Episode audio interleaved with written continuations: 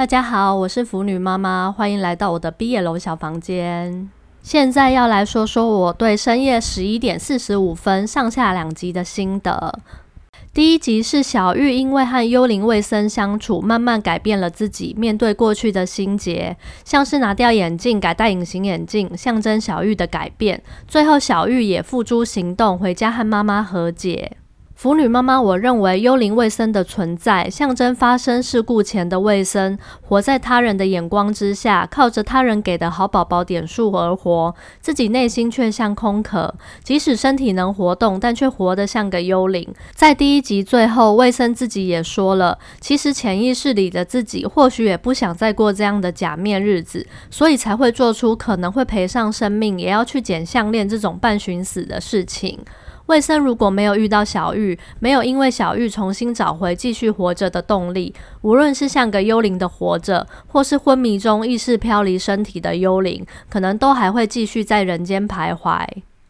遇到卫生前的小玉是个本性善良的人，并不会因为自己想独占卫生而隐瞒已经知道他昏迷的事情，反而是受到卫生的影响而变得勇敢，痛下决定告诉卫生。虽然他认为自己活得像空壳，但其实他所做的事情都没有白费，只是他没有注意到身边有许多爱他的人，鼓励卫生回到身体里，重新开始他的人生。第一集后面，卫生很干脆的回去身体里面了，但是老师把回到身体后会遇到的困难部分放到第二集继续说明。第二集的卫生很明显和第一集不同，活得很真实，有自己的七情六欲。在和小玉重逢后的各种挣扎，都是一种生命力的展现。当初也是因为这些力量，他毫不犹豫地回到自己的身体里，然后坚持挺过痛苦的复健，最后还在厉害的外商公司上班。我认为卫生是个很聪明、优秀的人。幽灵卫生一定也知道，要回到身体里，他和小玉才有真实的未来。所以即使复健很煎熬，虽然他还没有头绪，但他强韧的生命力支持他继续。相比发生事故前活得很完美，但内心空虚且不珍惜自己生命的卫生，第二集的卫生虽然不知道目标在哪，却明显像重生一般真实的活着。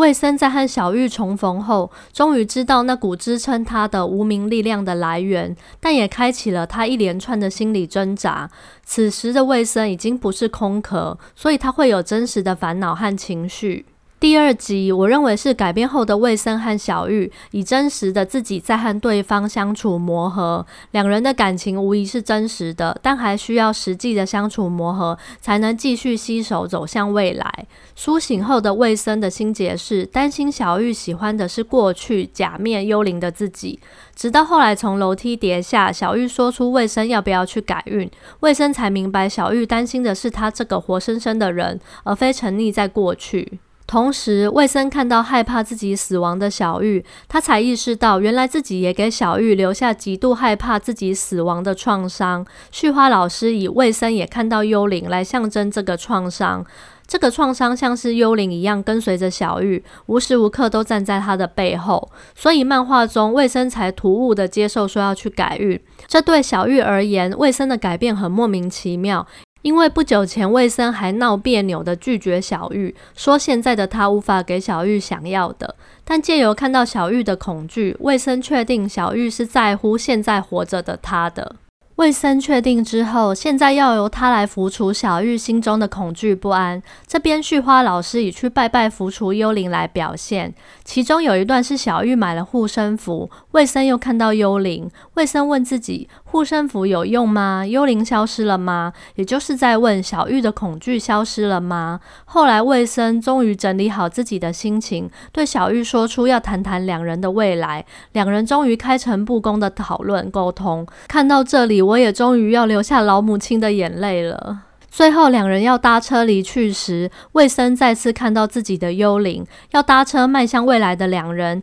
与留在月台上身影渐渐淡去的幽灵形成对比。除了两人一起搭车离开，与独自留在月台的幽灵的对比。萧瑟的雪地也有点像是过去或死亡国度的隐喻，两人要一起离开，回到生者的国度，回到活生生的现实世界了。最后，卫生幽灵消失，卫生也主动和幽灵说了拜拜。魏森一开始以甜甜圈比喻自己有个遗失的部分，后来循线找到这个部分就是小玉。最后搭车离开时，魏森已经完全想起遗忘的记忆，也把那个甜甜圈的空洞补起来了。最后的最后，描述两人生活相处的细节，与幽灵时期完全不一样。魏森在小玉面前展现出幼稚的一面，小玉也不像在第一集一样刻意绕过天桥不走，终于克服恐惧，不再害怕走上那座天桥。两人经历过风风雨雨，互相救赎了对方。看到这里真的很感动，相信未来他们一定也可以继续一起努力，幸福生活下去。腐女妈妈的心得到此结束，一样做三个总结：一、故事中有欢笑、忧伤、救赎等元素，一切都融合得恰到好处；二、老师画风柔和，和想表达的故事搭起来很和谐，是一部从各种角度来看都很美的作品。三，当初看完这个故事，直接被老师圈粉。看过很多毕业楼漫的腐女妈妈，这部绝对在我的前十名名单内。以上读后心得和大家分享，我是腐女妈妈，欢迎下次再回到我的毕业楼小房间，我们下次再见，拜拜。